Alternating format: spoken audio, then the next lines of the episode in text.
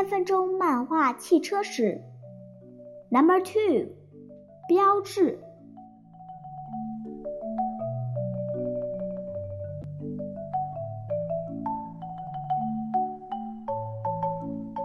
说起法国，大家的第一印象可能都是浪漫和优雅，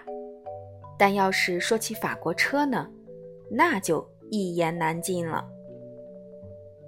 不好意思，可能很多人连印象都没有，因为法国车进入中国几十年，销量越来越差，都快被人遗忘了。但法国车的大哥大，标致。是一个拥有几百年企业史、一百多年造车史的商界传奇，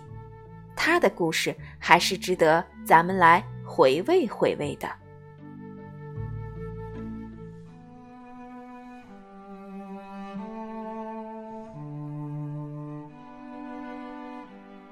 标志本来是法国的一个名门望族，十五世纪开始就有钱有地位了。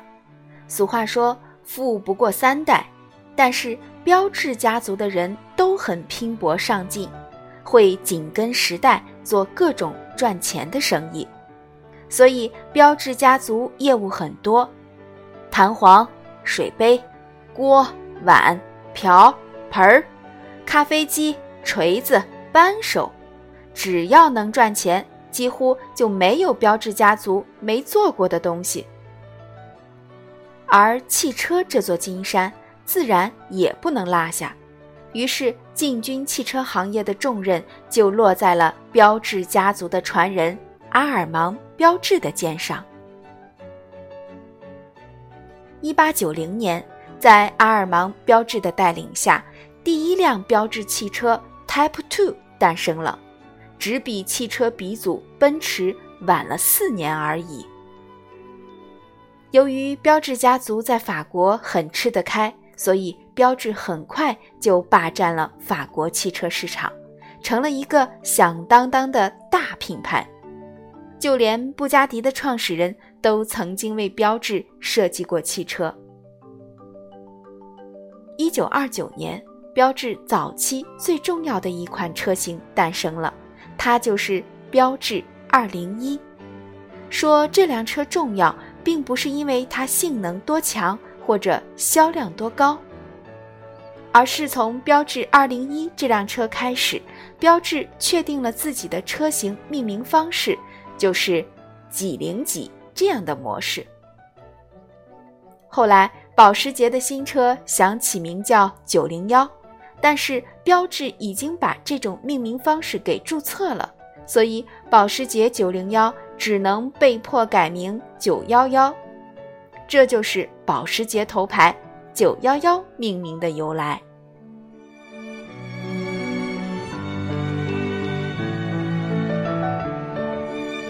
一九三四年，可能是史上最优美的标志车型诞生了，它就是标致四零一，首创硬顶敞篷车的概念，成为日后一票跑车的模仿对象。二战时，法国曾被德国占领过一段日子，标致替法国法西斯生产军用货车，这是标致过得最为憋屈的一段日子。后来法国解放了，但是整个国家伤痕累累，标致抓住危机过后的机遇，推出了经济实用的小车标致二零三。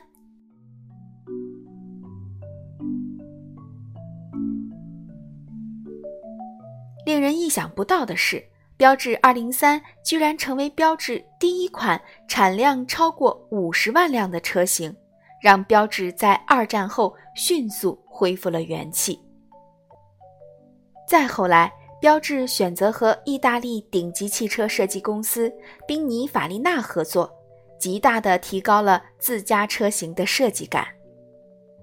比如，一九六零年推出的标致四零四。就很好的融合了法国的优雅和意大利的风情，在全世界大卖了两百多万辆，巩固了标致世界级品牌的地位。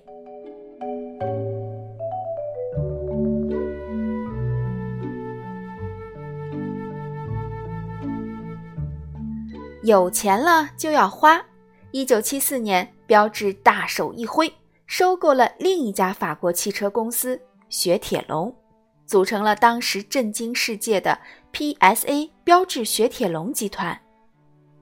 一九八五年，标致杀入中国市场，在广州成立广州标致，成为最早进入中国市场的外国品牌之一。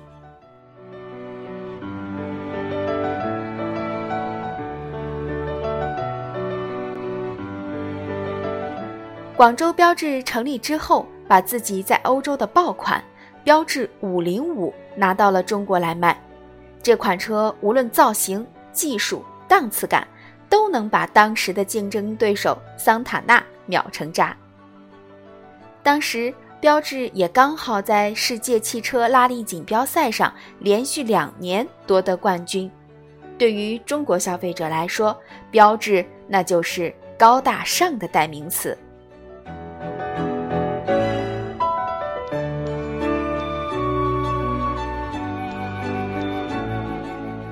但是标致却在一个细节上输了。虽然它表面上是和广州合资生产，但是标致却非常小家子气。五零五的零件国产化只有百分之二十左右，他想要通过大量卖零件来赚钱。这不仅让广州标致的车成本下不来，而且如果你的五零五坏了，修车用的零件。都需要进口，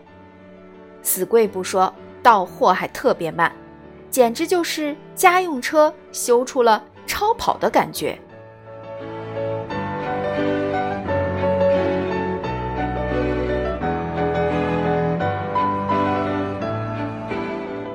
其次，标致车有点过于轻视中国市场了，最开始的几年赚了点钱，觉得中国市场也就这样了。开始不思进取，再加上车型引进速度不够快，针对中国市场的调整也不多，慢慢的，标致五零五从畅销车变成了库存车。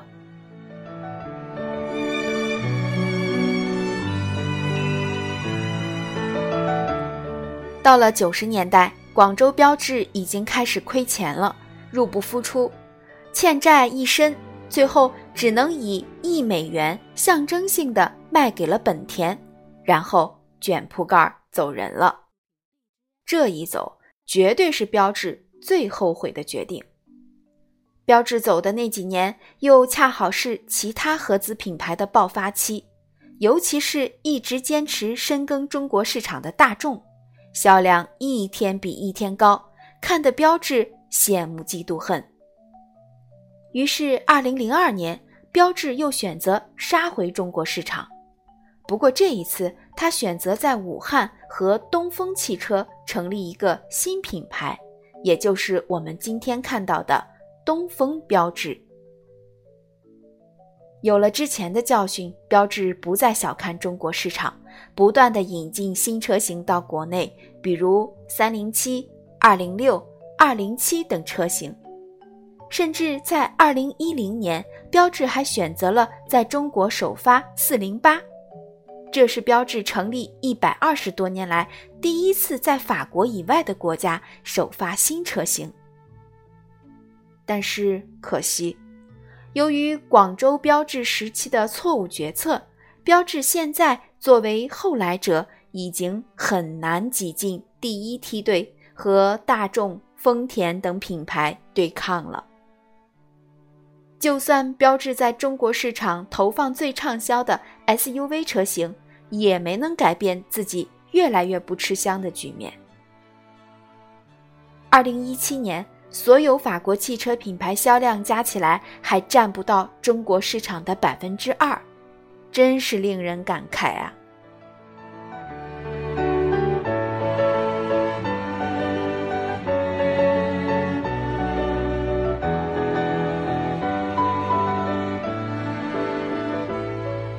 标志的故事告诉我们，以前的辉煌不代表现在，不顺应历史的潮流，就算是巨人也会有摔倒的一天。标志作为汽车史上最古老的品牌之一，能走到今天已经非常难得了。